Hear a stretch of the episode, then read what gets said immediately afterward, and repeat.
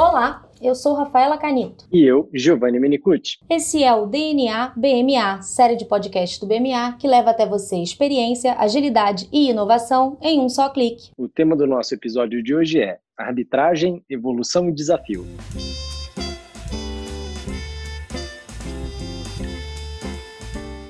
Nos últimos anos, uma forma alternativa de resolução de conflitos vem crescendo significativamente no Brasil e no mundo.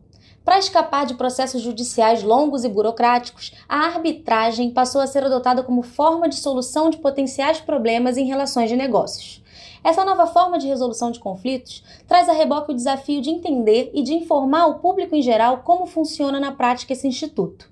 Como são escolhidos os árbitros e como se dá a própria garantia da qualidade e da definitividade desse tipo de medida. Para falar sobre a evolução desse tema e seus atuais desafios, convidamos nosso sócio da área de contencioso e arbitragem, André Abud. Além de um grande amigo, o André é doutor e mestre em Direito pela Universidade de São Paulo, com LLM pela Universidade de Harvard. Atuou como advogado da área de arbitragem e resolução de disputas internacionais em Nova York e como assessor jurídico do ministro César Peluso, no Supremo Tribunal Federal. É ainda professor da Escola de Direito da FGV em São Paulo e da Escola de Formação da Sociedade Brasileira de Direito Público, Atualmente ocupa a vice-presidência do Comitê Brasileiro de Arbitragem, além de integrar conselhos e comitês voltados ao tema da arbitragem. André, muito obrigado pela sua presença. É um prazer ter você aqui no nosso podcast. Obrigado a vocês, Giovana e Rafa. É um prazer para mim estar aqui. Para começar o nosso papo e colocar todo mundo no mesmo barco, seria legal você dar uma explicação mais ampla sobre o que é arbitragem. Qualquer conflito pode ser resolvido por um árbitro? Por que, que as partes têm escolhido a arbitragem para a resolução de conflitos? E quais seriam as principais demandas que têm surgido nessa área? O que, que você acha, André? Giovanni, não é qualquer conflito que pode ser resolvido por arbitragem. A nossa lei diz que só os conflitos sobre direitos patrimoniais disponíveis podem ser solucionados dessa forma. Qual que é a lógica? Tudo que as pessoas podem contratar, elas podem arbitrar. Essa é uma, é uma regrinha de ouro que ajuda a gente a entender o que pode ser objeto de arbitragem dentre as nossas nossos negócios e as nossas relações jurídicas. E por que, que as partes têm optado, boa medida, por essa ferramenta desde a edição da lei de arbitragem até hoje? Há várias pesquisas empíricas, aliás, no Brasil e no exterior, mostrando quais são essas vantagens que os usuários veem na arbitragem. As duas principais são o tempo e a expertise dos árbitros, porque comparado ao tempo médio de duração de um processo judicial, é, que é normalmente decidido por juízes generalistas, a arbitragem é muito mais rápida. Mas existem outras vantagens. O próprio custo, né, entendido como em sentido amplo, econômico. Ainda que o desembolso necessário para arbitrar uma disputa possa ser maior do que as taxas judiciárias, né, cobradas para você ter um processo judicial, quando você leva em conta o fato de que a arbitragem é mais rápida, de que a solução, justamente por ser dada por experts na matéria, tem maior previsibilidade e o próprio fato de que na arbitragem não há, como no processo judicial, a previsão legal da aplicação de honorários de sucumbência entre 10% e 20% do valor econômico do processo, a arbitragem pode ser também mais barata que o processo judicial. E outras bastante mencionadas também nessas pesquisas são a confidencialidade do procedimento arbitral, que pode ser prevista pelas partes no seu contrato, na sua convenção de arbitragem, e a flexibilidade do procedimento fato, ele é muito menos formal do que o processo judicial. A última delas, também bastante mencionada, é a prerrogativa de participar da escolha do árbitro. É algo de que os usuários gostam muito. Nos contratos internacionais, em particular, tem duas vantagens adicionais muito fortes. Primeira, ninguém quer litigar no quintal da outra parte. Então, o tribunal arbitral oferece uma neutralidade que nenhum judiciário né, que o judiciário do país, de nenhuma das duas partes, poderia oferecer sob, sob a perspectiva da contraparte. E a sentença arbitral circula ao redor do mundo, circula entre países para execução e cumprimento forçado, uh, com base num tratado muito, muito eficiente, bem aplicado, que é a Convenção de Nova York, e que não tem um comparado para a circulação de sentenças judiciais. Não ainda, pelo menos. Ah, com relação à sua última pergunta, as principais demandas que têm surgido nessa área ah, são demandas envolvendo contratos comerciais em geral, com destaque para direito societário, para a construção civil e para a área de energia, nessa ordem mesmo. Porque a gente tem levantamentos também empíricos sobre os dados das câmaras de arbitragem e são essas as matérias que se vêm com mais frequência como objeto das arbitragens. Mais recentemente, a gente vê o crescimento das disputas envolvendo a administração pública, especialmente contratos de concessão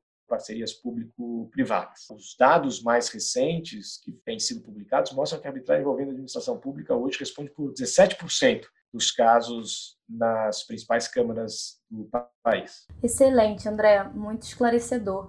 É, você mencionou a prerrogativa de escolher o árbitro como uma das vantagens da gente escolher o processo arbitral. E aí isso me remeteu às câmaras de arbitragem como um todo, né? A primeira coisa que as partes precisam fazer é escolher uma câmara de arbitragem, eu imagino, para resolver o conflito potencial no contrato, né? Só que existem muitas câmaras de arbitragem, tanto no Brasil como no mundo. Por que isso? Também tem especializações nas câmaras de arbitragem, como tem nas varas do Poder Judiciário? Rafa, na verdade, a arbitragem não precisa, de modo absoluto, ser administrada por uma Câmara. Ela pode até ser administrada pelo próprio Tribunal Arbitral e pelas partes, com base num regulamento escolhido ou criado por elas próprias. É o que a gente chama de arbitragem ad hoc. Mas na prática brasileira, em particular, a grande maioria é sim administrada por uma Câmara Arbitral como você mencionou. Existem também, ah, de fato, várias câmaras de arbitragem no Brasil e no mundo, e elas competem pela prestação desse serviço, esse serviço de administração dos procedimentos arbitrais, o que é ótimo para o consumidor desse serviço,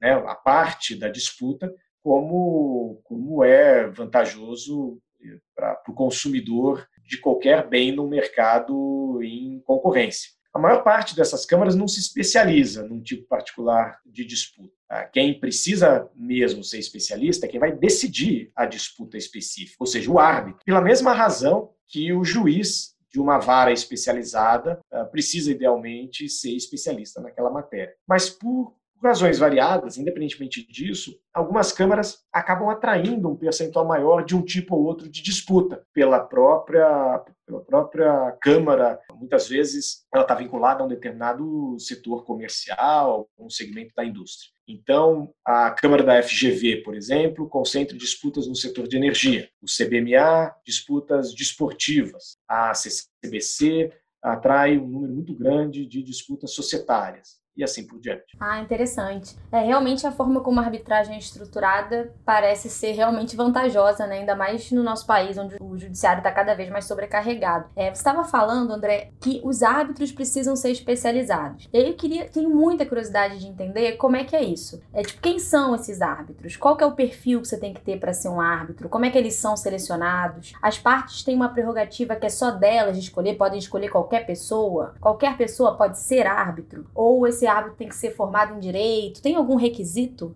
É, de fato, esse é um tema interessantíssimo. A, a nossa lei diz que pode ser árbitro ou árbitra qualquer pessoa capaz e que tenha a confiança das partes. E que seja, claro, independente e imparcial com relação à disputa. Uma característica que às vezes surpreende as pessoas é de que o árbitro não precisa ser formado em direito. Aliás, em disputas envolvendo temas complexos, de engenharia, por exemplo, várias vezes a gente tem e vê atuando como árbitros engenheiros, seja nomeados pelas partes, seja pela própria Câmara Arbitral. E o árbitro tem uma outra característica importante, diferente daquela do juiz de carreira, é que ele é escolhido para decidir uma disputa em particular. Ser árbitro não é uma profissão, é uma função que acaba assim que o árbitro entrega a sentença às partes. Existem várias formas de se escolherem os árbitros para uma disputa. Né? Cada, é preciso ver o que cada regulamento de arbitragem ou cada cláusula arbitral prevê a esse respeito. Mas as mais comuns delas envolvem a participação das partes. Como eu disse,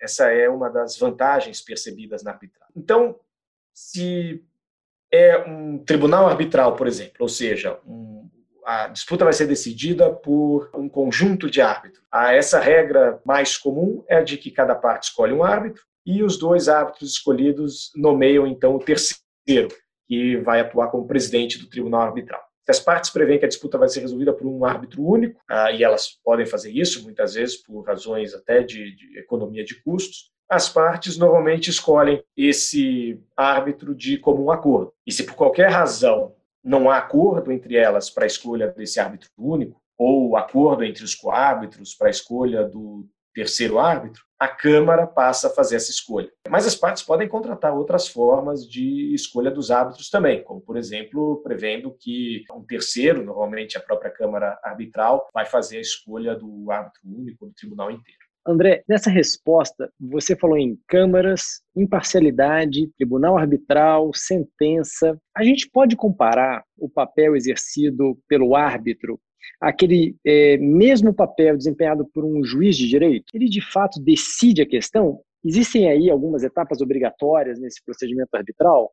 Olha, Giovanni, a nossa lei diz que o árbitro é juiz de fato e de direito e que a sentença arbitral tem os mesmos efeitos da sentença proferida pelos órgãos do Poder Judiciário. Então, o árbitro tem sim o mesmo poder jurisdicional que o juiz togado e decide a disputa de modo definitivo, Quer dizer, a sentença arbitral vale como uma sentença judicial transitada em julgado, da mesma forma. Então, por exemplo, a sentença arbitral faz coisa julgada, pode ser levada a registro para determinar a transferência de um imóvel ou de ações e assim por diante. O que o árbitro não tem e o juiz togado tem é o poder de império, poder de impor o cumprimento das suas decisões com o uso da força, porque essa força só os agentes do Estado têm. Então, se a parte vencida na arbitragem não faz o pagamento determinado na sentença, voluntariamente, ou a transferência do bem, etc., aí sim é preciso levar essa sentença à execução perante o Poder Judiciário. Sobre as etapas, não existe uma etapa obrigatória, por exemplo, de mediação prévia à arbitragem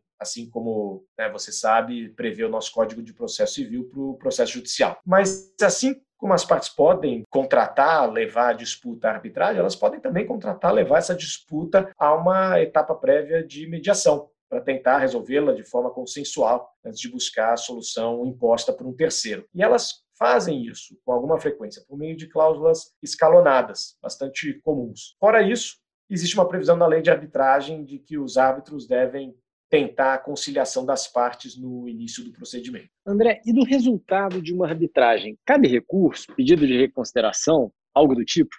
Quais são as regras ou leis que se aplicam durante uma disputa arbitral?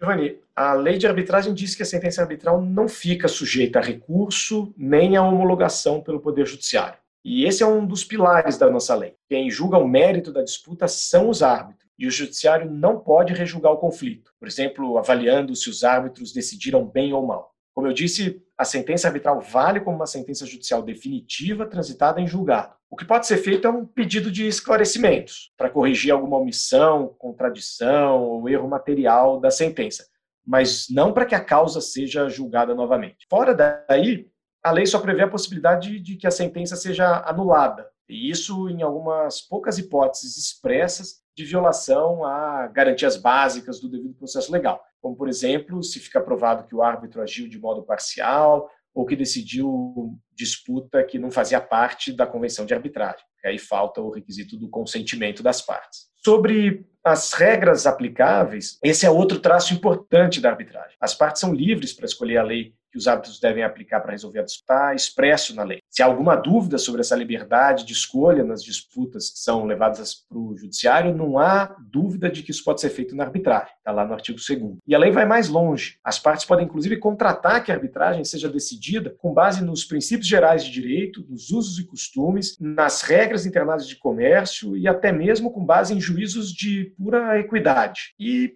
Muitas vezes os agentes econômicos fazem isso no comércio internacional. Muito legal, André. Mas se uma sentença arbitral faz coisa julgada, funciona como, uma, como se fosse uma decisão judicial transitada em julgado, existe alguma possibilidade de uma arbitragem acabar parando no judiciário ou as coisas são totalmente incomunicáveis e em nenhum caso é, isso pode acontecer? Rafa, Existem sim três situações mais típicas em que o judiciário às vezes tem participado e pode participar de disputas submetidas à arbitragem. Todas elas estão previstas na própria lei de arbitragem. A primeira é decidindo pedidos de medidas de urgência antes da instituição do tribunal arbitral. Enquanto os árbitros não são nomeados, é preciso que alguém possa decidir pedidos de tutelas de urgência, para prevenir o risco de que direitos pereçam mesmo. E a lei prevê, então, que as partes podem buscar essas tutelas no judiciário, enquanto e, e até que o tribunal não esteja instituído. A segunda situação é para dar cumprimento forçado às sentenças, sejam estrangeiras ou nacionais. Boa parte dos laudos é cumprida espontaneamente, porque existem vários incentivos para que as partes assim hajam. Mas quando não são, o vencedor tem que se valer do aparato do Estado para executar essa sentença, como eu falei há pouco. A terceira situação de intervenção é julgando as ações anulatórias de sentenças arbitrais. Como eu mencionei, em algumas poucas e limitadas situações associadas a violações, a regras básicas, a conceitos básicos de um processo justo, a parte prejudicada pode pedir anulação dessa sentença no judiciário. Essa possibilidade até contribui para fortalecer a arbitragem, garantindo que ela seja sempre feita dentro desses postulados do devido processo legal. E as pesquisas empíricas feitas até aqui, o Comitê Brasileiro de Arbitragem fez uma em 2007, outra em 2016, ambas mostram que o judiciário tem exercido essas funções de apoio à arbitragem que eu mencionei de modo muito técnico e muito correto. Ah, interessante. A estrutura é realmente toda idealizada para que a arbitragem funcione como uma forma alternativa mesmo de solucionar conflito, e não que as pessoas acabem usando como mais uma instância, né? Sim, e tem funcionado dessa forma. Excelente. E a gente vem, inclusive, experimentando um crescimento do uso de arbitragem no Brasil para solucionar conflito. E aí, fazendo esse paralelo ainda com o judiciário, já é possível a gente identificar alguma redução nos litígios judiciais em função do aumento do uso da arbitragem? Ela está atingindo essa finalidade de desafogar o judiciário? É, para responder sua primeira pergunta, você tem toda a razão. A arbitragem vem, vem crescendo, especialmente desde 2002, depois que o Supremo Tribunal Federal reconheceu a constitucionalidade da lei de arbitragem. O número de arbitragens e o valor do conjunto de disputas submetidas à arbitragem tem crescido ano a ano. Há várias pesquisas mostrando isso, feitas pelas câmaras arbitrais e por outras entidades de classe. Na CCI, por exemplo, que é a principal Câmara de Arbitragem do mundo, sediada em Paris, o Brasil figura já há vários anos entre os cinco maiores usuários, ao lado dos Estados Unidos, da França, da Alemanha, do Reino Unido. Sobre a sua segunda pergunta, aí não, não se fez ainda uma correlação entre crescimento de arbitragem e diminuição de processos no judiciário. E eu acho, particularmente, Rafa, que essa correlação não existe. A arbitragem tem sido usada para disputas comerciais, em especial, maior valor, de maior complexidade. Os números absolutos de arbitragens são pequenos quando comparados à carga de trabalho do judiciário.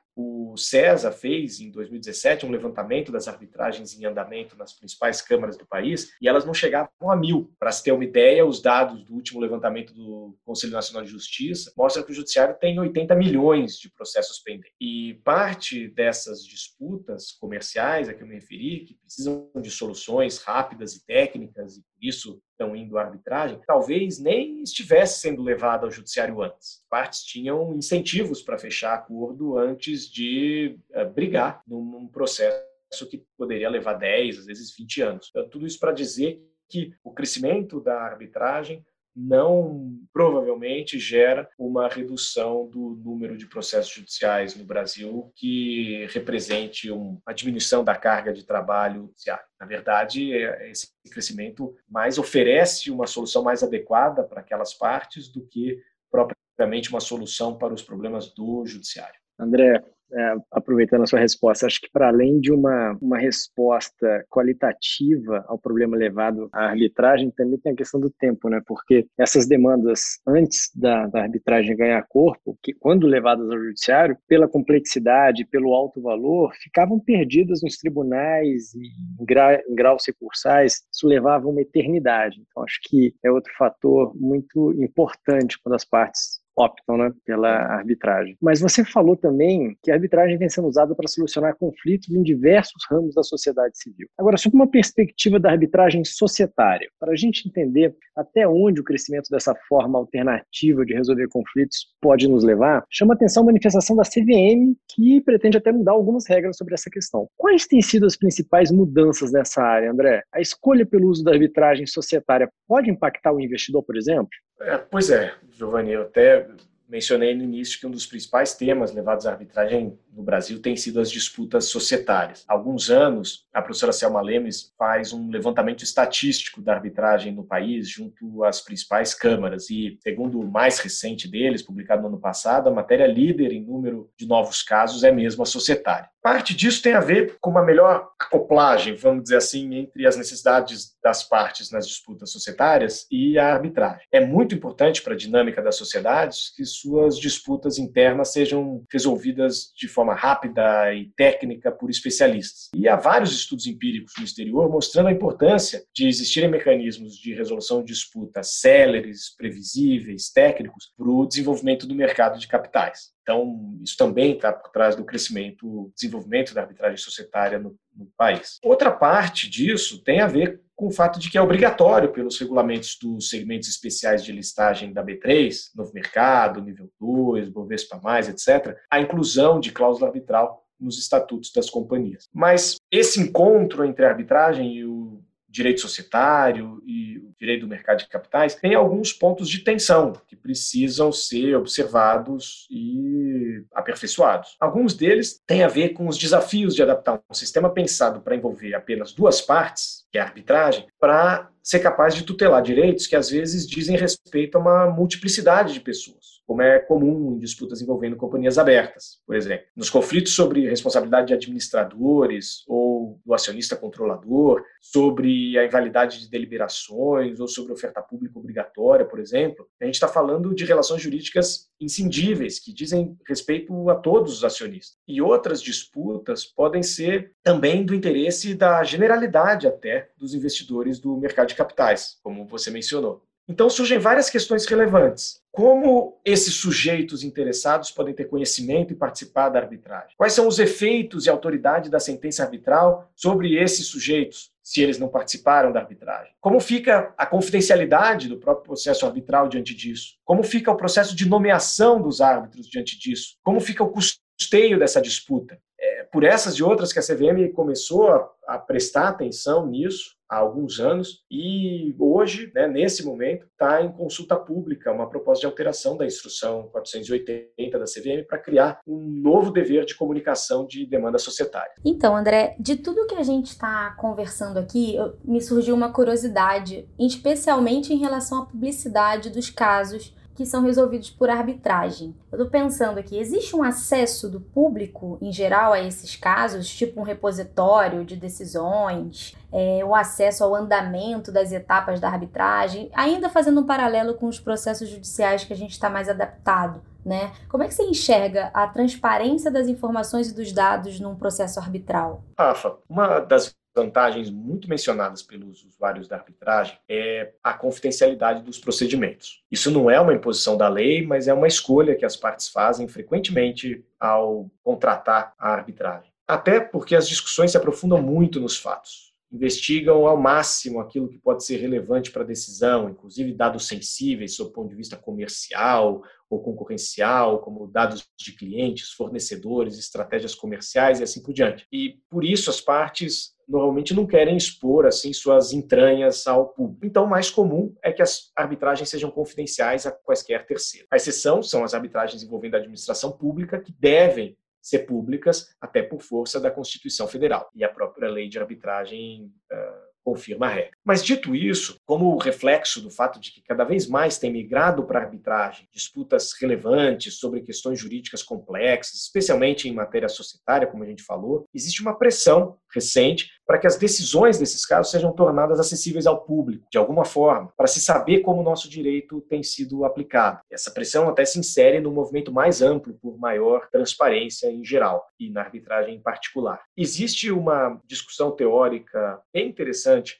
sobre até que ponto as decisões arbitrais poderiam ser precedentes para outros casos. Já que, ao contrário do que acontece nos tribunais judiciais, o árbitro do caso julgado ontem não é o mesmo do caso que será julgado amanhã. Muito menos é hierarquicamente superior a qualquer tribunal arbitral do futuro. Então, por que exatamente o árbitro de ontem deveria ditar soluções para o árbitro de amanhã. Mas o fato é que esse crescente interesse pelas sentenças arbitrais tem gerado, sim, a publicação mais frequente delas, ou de extratos ou ementas delas. É interessante que várias câmaras brasileiras já tinham regras sobre a publicação de sentenças, mas nenhuma delas tinha publicado até poucos anos atrás. Isso está mudando. A Câmara do Mercado, por exemplo, vinculada à B3, começou em 2018 a publicar um ementário às sentenças arbitrais e já está na sua terceira edição publicada agora em dezembro de 2020. E outras câmaras estão estudando as formas ideais de fazerem isso também com suas sentenças. André, para a gente poder fechar o bate-papo, que tal falar sobre o que esperar do futuro da arbitragem no Brasil? A tendência, é, no seu modo de ver, é de fortalecimento daquilo que é decidido no âmbito da arbitragem ou há um risco de judicialização dessas decisões e de retrocesso?